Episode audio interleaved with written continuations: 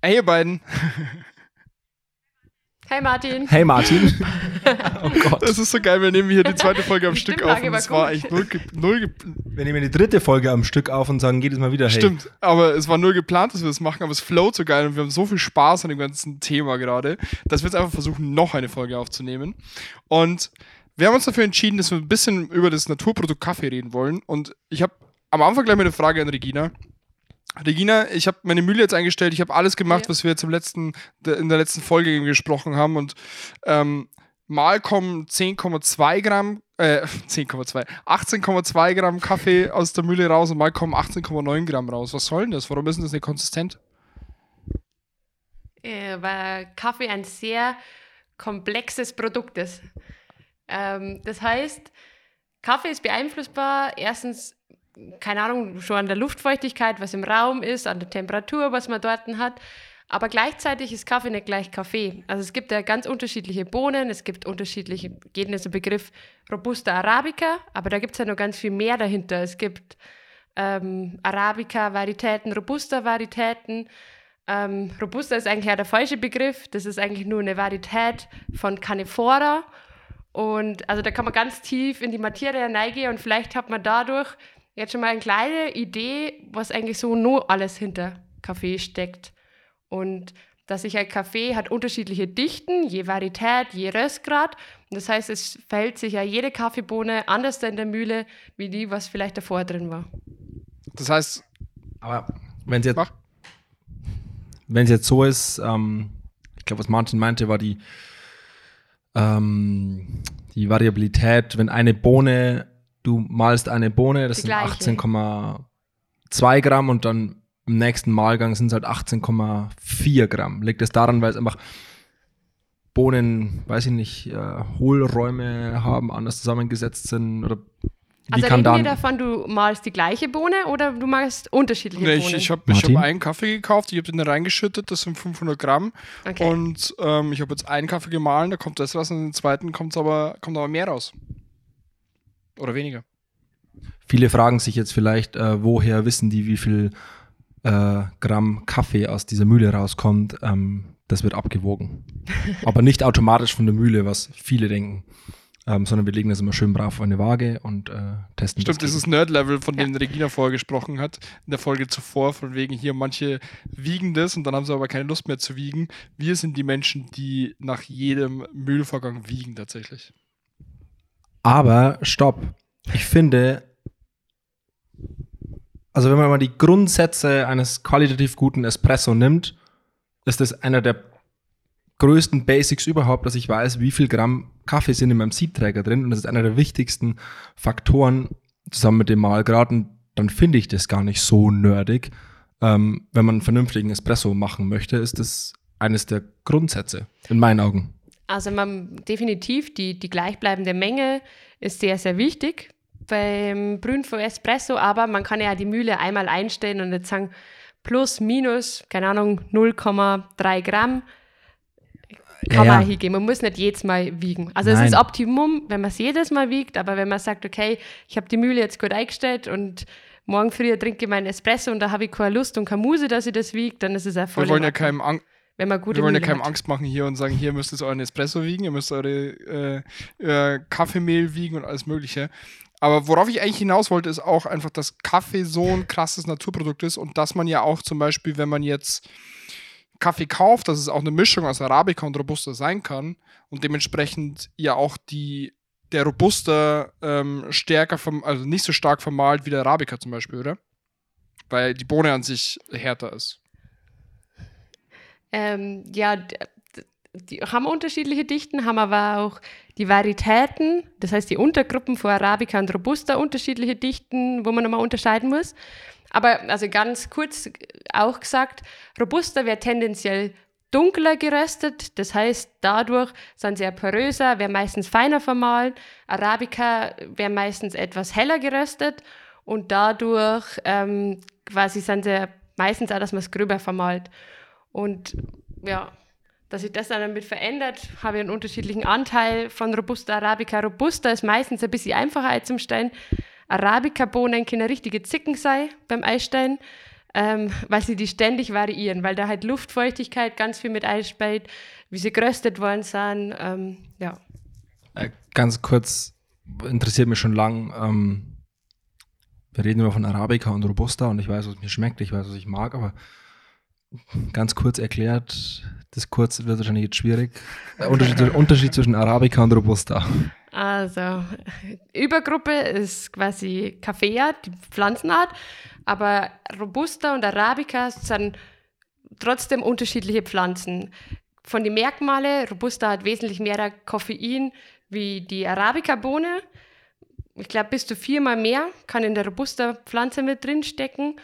Und es ist so, vom Geschmack her, die Arabica-Bohne ist eher das Filigrane, ist auch oft säurebetonter, Säure nicht Säure, die auf den Magen schlagt, sondern vielmehr die Aromensäuren, das sind meistens fruchtigere Espressos.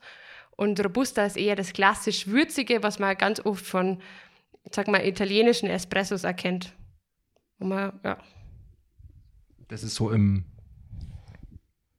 ich sag mal, 0815 normalen Kaffee, das meistens irgendwas Robusta-lastiges. Ja, also gerade Kaffee oder Espresso, den man zum Cappuccino-Macher hernimmt, hat man oft so 40-60 Mischung. Ja. Das ist eigentlich so das Klassische. Aber es ist der Ursprung des Unterschieds liegt wirklich tatsächlich ähm, bei der Pflanze. Bei der Pflanze und äh, weil bei der Pflanze dann natürlich ganz andere, ähm, wie sagt man, Anbaubedingungen. Robusta ist eher im Flachland, ist eher eine Pflanze, wo mehr Hitze ab kann, hat ein ganz anderes Wurzelwerk wie die Arabica-Pflanze. Und vielleicht da ganz interessant, da kommt man zurück, warum hat Arabica weniger Koffein wie Robusta? Weil Arabica ist eine Pflanze, die wächst eher im Hochland, so ab 800 Meter, da die mal sagen. Ähm, und umso höher die Pflanze wächst, umso kühler sind ja auch die Nächte, umso moderateres Klima hat man da dort. Und die Höhe schützt die Pflanze quasi auch vor irgendwelchen Schädlingen. Und die Robusta muss sie quasi viel mehr schützen. Das macht sie durch dem, dass sie Koffein produziert, weil Schädlinge das nicht so ganz gern mit abhaben möchten oder haben. Und ähm, dadurch braucht Arabica-Pflanze einfach weniger Koffein wie die Robusta. Geil. Voll geil. Das heißt, Koffein ist eigentlich was, ein Schutzmechanismus für die Pflanze, wo der Mensch dann sagt so, geil, ich, ich will jetzt Koffein, weil das pusht mich irgendwie. Ja, genau. Also nicht nur, aber das ist ein Grund auch quasi, warum Arabica weniger hat, weil es ein Schutz für die Pflanze ist. Und für uns ist also quasi, wenn man das dann aufs Nervensystem, was Koffein mit einem macht, ähm, ja, es ist halt, wie sagt man, belebend. Wie heißt der Fachbegriff? Es pusht. Okay, es pusht, das ist der Fachbegriff. ja, es lässt einen schneller reden, es, es kickt. Ja, es lässt dann. Wir, ja. wir, wir, wir, wir Also, so hätte ich das jetzt wir mal. bewegen uns gerade in Thematiken, wo ich genau merke, an der Regina merke, wie sie sich ausdrückt, dass sie sich nicht hundertprozentig wohl gerade darin fühlt, weil sie sich eigentlich noch ganz gerne davor noch äh, eine halbe Stunde belesen hätte zu dem Thema. Und aber gleichzeitig wir sie gerade reindrängen, weil wir hatten, bevor wir das aufgenommen haben, die Thematik, ob wir jetzt ähm, einfach reinflowen oder wir uns ein Thema überlegen. Und ihr müsst wissen, Reg Regina ist nochmal eine, die sehr, sehr, sehr genau ist und hundertprozentig nichts Falsches erzählen will. Und Simon hat sie gleich mal mit einer Frage erwischt, die natürlich eigentlich 100% Genauigkeit bräuchte. Ähm, Aber mich interessiert es einfach voll. Ich fand das jetzt ja, mega ich auch, interessant ich und auch, ich auch. jetzt schon wieder so viel gelernt. Ich, ich lerne die ganze Zeit Ja. was. Das ist das richtig Geile dran. Aber ich wollte nur kurz äh, Regina quasi verteidigen und halt sagen so, hier, ähm, die, die hundertprozentige Genauigkeit kommt dann bestimmt nochmal in ein, zwei Folgen später, sollte irgendein Fehler drin sein. Genau, da tue ich dann nur einen wissenschaftlichen Bericht ausarbeiten, den ich dann kurz vorstelle. Übrigens ist der Filterkaffee, den du gerade gemacht hast, ähm, der ist sehr lecker. Das freut mich mit unseren Maßnahmen, was wir da gemacht haben. Wir haben gerade richtig Billo äh, Hey. in ein, nein, also mit einem riesen fetten Aldi Wasserkocher und in ein riesengroßes Wegglas äh, einfach Filterkaffee reingeballert, aber richtig gut zubereitet. Aber das Von macht Regina ja- natürlich. Genau, das macht nichts, weil ich meine, das Gefäß ist das eine, aber wir haben den Kaffee frisch gemahlen, wir haben geschaut, dass die Wassertemperatur steht und wir haben auch vom Filtern her eigentlich alles beachtet, was man so für guten Kaffee machen muss. Und das ist sehr, sehr, sehr lecker. Und Regina plumpst die ganze Zeit der Kopfhörer aus dem Ohr. Schon wieder. Äh, Daran müssen wir auf jeden Fall noch arbeiten. So, Regina, ähm, äh, meine nächste Frage ist gleich wiederum. Ähm, ich habe ja, wenn ich in den Supermarkt gehe, habe ich ganz viel Kaffee, den ich da kaufen kann. Und wo unterscheidet sich denn jetzt hier, ich sage jetzt mal, der, der günstige Kaffee, den ich jetzt im Supermarkt kriege, zu dem vermeintlich teuren Kaffee, den ich jetzt in der Rösterei kaufen kann? Warum, wo gibt's, warum gibt es diese Unterschiede und macht das wirklich was aus?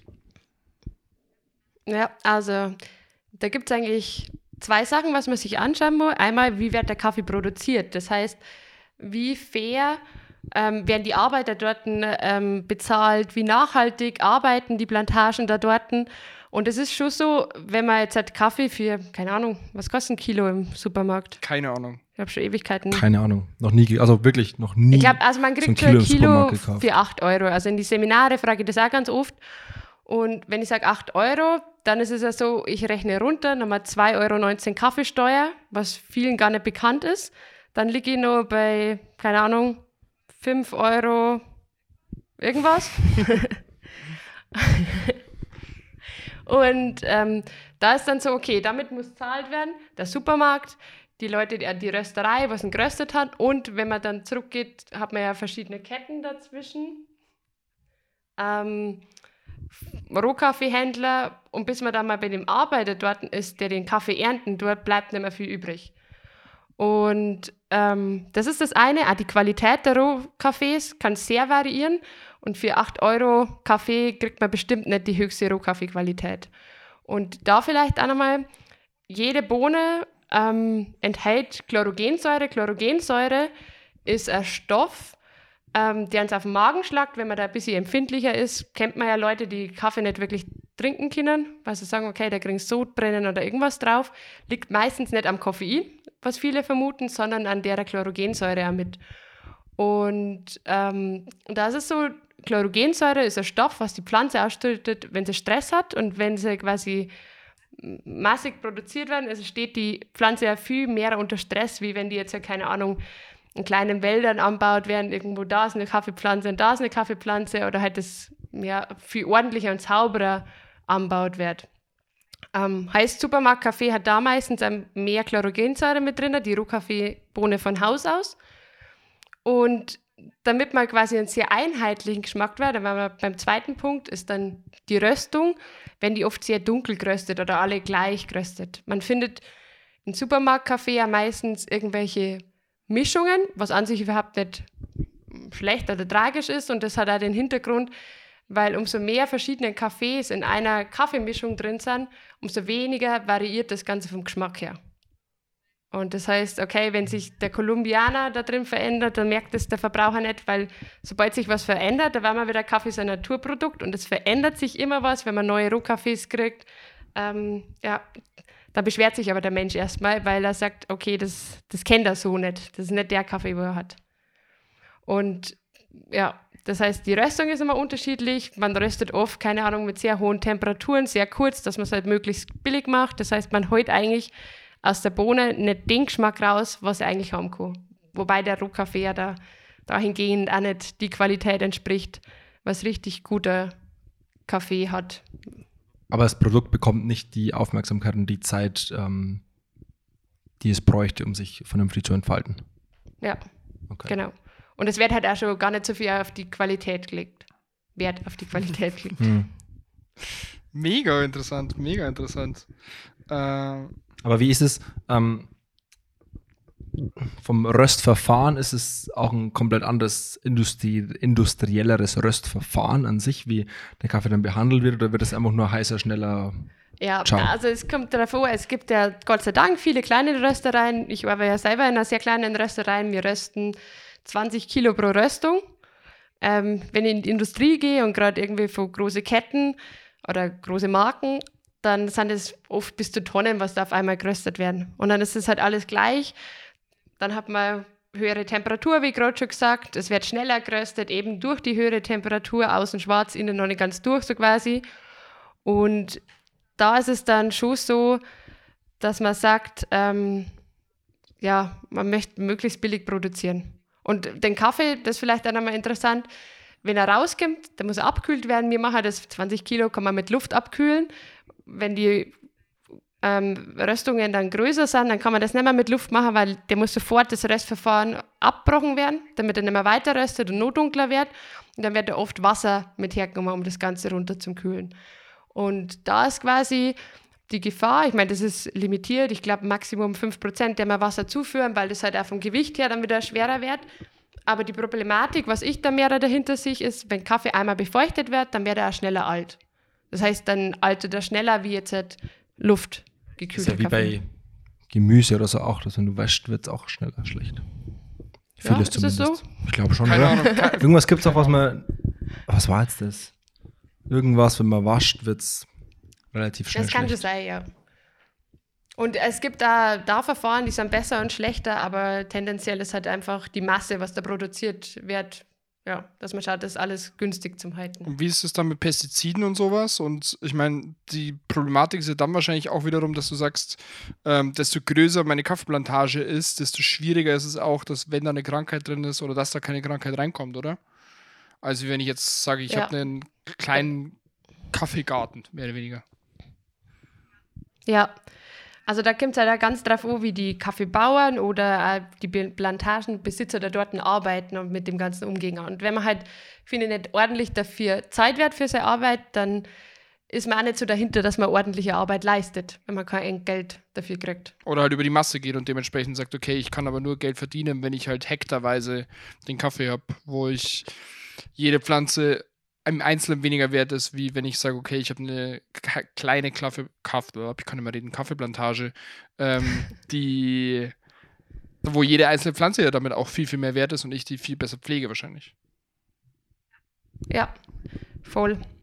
Und da ist man, und das ist schön, das ist schön, dass wieder viel mehr Wert drauf gelegt, Wert auf Kaffeequalität, weil man sagt, man nimmt sich wieder mehr Zeit. Es kommt nicht nur die Deutschen sind ja bekannt im Ausland für schlechten Filterkaffeemeister.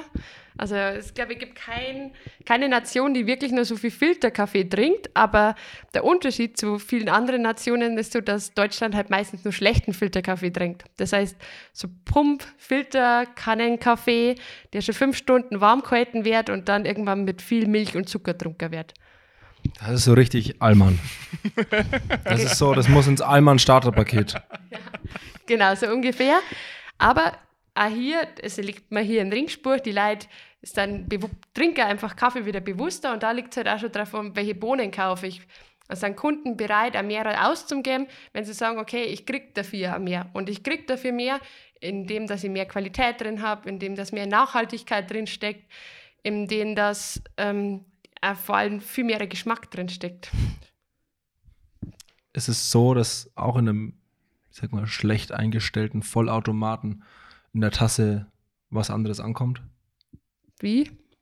Zwischen Industrie und ja. Röst, also zwischen Großindustriekaffee und Kaffee aus einer vernünftigen Rösterei. Ja, definitiv. Also es fängt schon, man kann sich nur so strenger, wenn der Kaffee äh, nicht stimmt, was in die Mühle oder in die Maschine eilig, ähm, dann wäre da nie das Nonplusultra rausgehen. Ich habe.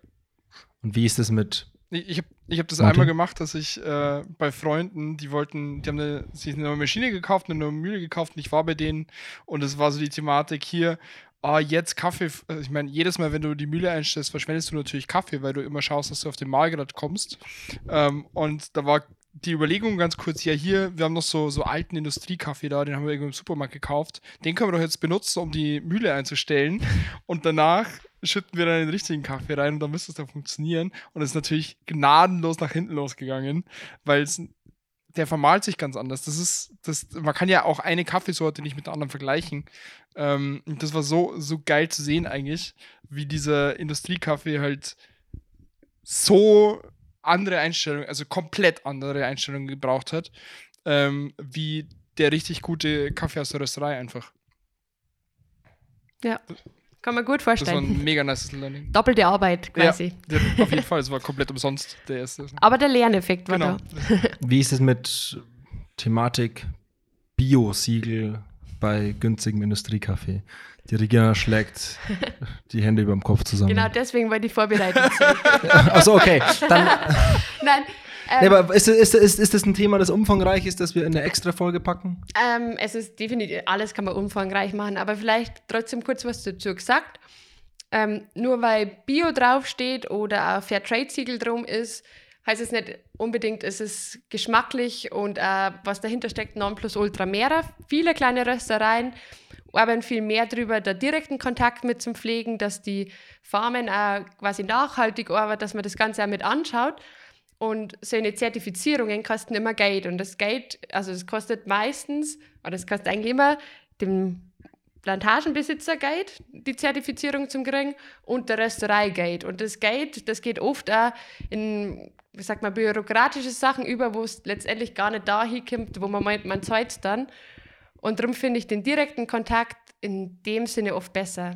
Und es ist auch so, für viele Verbraucher ist es, okay, ich bin bereit, für fair gehandelten oder fair erarbeiteten Kaffee am Mehrer zum zahlen. Und wenn der Siegel drauf ist, ähm, dann habe ich das Gefühl, ich habe alles gemacht, was ich habe. Aber ich, keine Ahnung, wie zahle ich 40 Euro für 250 Gramm Kaffee. Also irgendwo ist da Schluss bei den Verbrauchern. Und deshalb wird oft ein wenig gespart an der Kaffeequalität, wenn das einfach so wieder im Supermarkt fair gehandelte Kaffees steckt oft nicht Nonplusultra Kaffeequalität dahinter. Und letztendlich die richtig fair und unterstützenswerten Cafés, die dann eben direkt gehandelt sind, haben einfach kein Biosiegel, weil also es gibt schon Biosiegel und manchmal hat man das und also haben die Kaffees da mit dort, weil die Plantage das eh schon dort hat, dann sagen wir, ja, okay, viele Verbraucher fragen ja explizit nach Biosiegel nach. Das ist eher so eine Sache, wo man vielleicht in die Köpfe von die Verbraucher wegen verändern muss, dass man sagt, wenn ich weiß, woher der Kaffee kommt, wie der angebaut wird, wo ist Bio, Bios hat es mir jetzt bei einem Thema, da kann ich jetzt ewig weit ausholen, aber wo ist es Bio, wenn ich 20 Mal über den Acker drüber fahre und irgendwie das Ganze behandeln muss und gleichzeitig, keine Ahnung, wie viel Sprit raushau. Wenn ich vielleicht da mit anderen Sachen, was ich wirklich sinnvoll und gut einsetze, mehr aus der Pflanze holen kann und auch den Boden besser schonen kann. Und das ist ja das Interessante, finde ich, dass Röstereien ja wirklich hergehen, ich glaube, das wissen viele auch gar nicht oder sind sich gar nicht darüber bewusst, dass sie Kaffeereisen machen, dass sie sich wirklich anschauen, hey, pass auf, wie wird denn, wie geht dieser Kaffeebauer mit der Pflanze um, was passiert da, wie wird die Kaffeekirsche von der Bohne getrennt und so weiter. Ich meine, da warst du ja erst, glaube ich, irgendwo ähm, in Nic Nicaragua, ja, glaube ich. Richtig? Genau. Ja, und ich genau. habe mir das 2013 in, in Panama angeschaut, tatsächlich. Ja, und für mich war das, also ich war jetzt schon ein paar Mal auf Plantagen. Nicaragua war mega schön für mich. Ich habe die Fincas Mirisch besucht. Und Fincas Mirisch ist, sagen wir mal, für viele Kaffeeröstereien definitiv ein Begriff. Die sind weltweit sehr bekannt. Cup of Excellent waren sie oft schon mit dabei, sind da immer ganz weit vorne. Und da zum Singen, wie die mit dem, also für die ist Kaffee wirklich Gold, so wie die damit arbeiten. Die schauen das ganz genau an. Jede Fehlerbohne wird raussortiert. Wir mal ein paar Tage dann da oben mit dem Cupping Room. Das ist quasi so ein, ja, ein Riesenraum, wo ganz viele Tische stehen und dann probiert man am Tag 150 verschiedene Kaffees. Da war es das erste Mal so, dass ich auch gesagt habe, ich bin eigentlich kein Mensch, der Kaffee wieder ausspuckt. Aber wenn ich 150 verschiedene Sorten Kaffee probiere und das länger machen möchte, dann ähm, kippt man nicht drum rum. Und da habe ich eben gesehen, okay, wie nachhaltig dass man arbeiten kann, wenn man richtig damit umgeht, wenn man Sachen richtig nutzt, wenn man die Pflanze gut kennt, wenn man weiß, was man macht. Und dahingehend auch seine Mitarbeiter und auch die Kaffeebauern eine Ausbildung gibt, sodass sie mehr Kaffeequalität mit, mit rausholen, was da geht an die Pflanzen. Und gleichzeitig auch Bewusstsein entwickelt, wie man erntet ja die Kaffeekirsche. Und wenn ich sehr hochwertigen Kaffee mache, dann ist es ganz wichtig, dass die Kaffeekirsche nicht beschädigt wird. Und das Fruchtfleisch ist ganz schnell, mal, keine Ahnung, ich kann das nicht mit der Schaufel irgendwie umschaufeln, sondern ich muss das ganz sorgfältig von A nach B bringen und immer mal wieder ähm, mit viel Liebe drüber gehen, wenden auf die afrikanischen Betten oder ja, steckt viel Arbeit dahinter und viel Liebe im Detail, um wirklich hochwertigen Kaffee zu Produzieren oder Rohkaffee herzustellen. Wenn ich mir die ganzen Arbeitsstätte jetzt anhöre, dann sind 25 Euro für ein Kilo Kaffee, wo ich, ich hilf mir ganz schnell hochgerechnet, viele, viele Kaffees draus bekommen, äh, runtergerechnet auf den Preis für die Tasse Kaffee am Morgen aus der Kaffeemaschine, ähm, durchaus vertretbar. Ja, finde ich auch. Also finde ich immer noch nicht viel. Wenn ich mir das alles anschaue, äh, mit wie viel Liebe und Arbeit und Hingabe und, und Sorgfalt und Leidenschaft da äh, für das Naturprodukt gearbeitet wird, das am direktesten Weg dann in die Rösterei kommt, ähm, sind 25 Euro für ein Kilo, finde ich immer noch nicht viel. Ja, also ich finde es auch voll in Ordnung, wenn man eben die ganzen Arbeitsschritte sieht, vielleicht einmal weiß oder bewusst wahrnimmt, was für Aufwand hinterm Kaffee steckt. Das ist auch das Thema bei mir mit Mühle einstellen. Es tut unheimlich weh. Das, also ich kann das nicht einfach wegschütten und sagen, das geht in den Abfalleimer. Man kann Dünger draus machen, man kann Latte Art damit üben, man kann keine Ahnung was. Weil wenn wir einmal gesehen haben, was da alles für Aufwand dahinter steckt, bis die Bohne wirklich dann mal quasi zur gerösteten oder bis zum Röstkaffee wird, ähm, dann tut es einem im Herzen weh, das einfach wegzuschütten, was so viel Arbeit, Arbeitsschritte mit drin hat. Aber ja.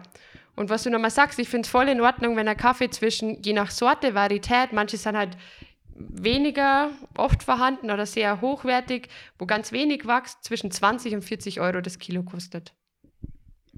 Ja, finde ich völlig in Ordnung. Für wenn ich vergleiche, was viele andere Dinge kosten, wo wir alle viel Geld dafür ausgeben jeden Tag, ähm, sind die paar Cent, was es für die Tasse Kaffee dann letztendlich ist jeden Tag. Lieber weniger Kaffee und dafür hochwertigen Kaffee trinken. Was da ja, Ja. auch verrückt ist, ähm, ich überlege seit drei Minuten, ob ich es einbinde oder nicht, aber ich habe mich jetzt dafür entschieden. Äh, wenn man, wenn man Oh, sich oh. dann, wenn man sich dann überlegt, ähm, was ein Espresso aufs Kilo umgerechnet kostet, wo du ja irgendwie bei einem Preis von, keine Ahnung, 70 Euro bist für das, dass du Industriekaffee kriegst, tatsächlich. Da fängst du an bei 70 Euro. Genau. Ja. Und das ist, das ist ja im, im Vergleich dazu wieder gesehen, dass man ähm, einen Preis von, keine Ahnung, 30, Kilo, äh, 30 Euro pro Kilogramm bei einer Rösterei zahlt, wo man sagt, okay, ich weiß wahrscheinlich sogar genau, wo dieser Kaffee herkommt, was da dahinter steckt, wie er verarbeitet wurde. Und dann mich locken lasse von ähm, einer Firma, die sehr günstige Maschinen anbietet, aber gleichzeitig halt Kaffeequalität da drin hat, wo man sagt, äh, wie, wie, warum, weshalb und das halt einfach über Marketing so hinbringt, dass die Leute das plötzlich ausgeben und sich denken, sie machen da was Gutes. Gleichzeitig natürlich mit dieser ganzen ähm, Müllthematik dahinter und den Plastikcups, ich meine, da haben wir auch schon mal kurz vorher im Off noch darüber geredet, dass man da wahrscheinlich sogar ähm, refillable Sachen benutzen kann, irgendwie, irgendwo, irgendwann. Das wird ein anderes Thema, glaube ich.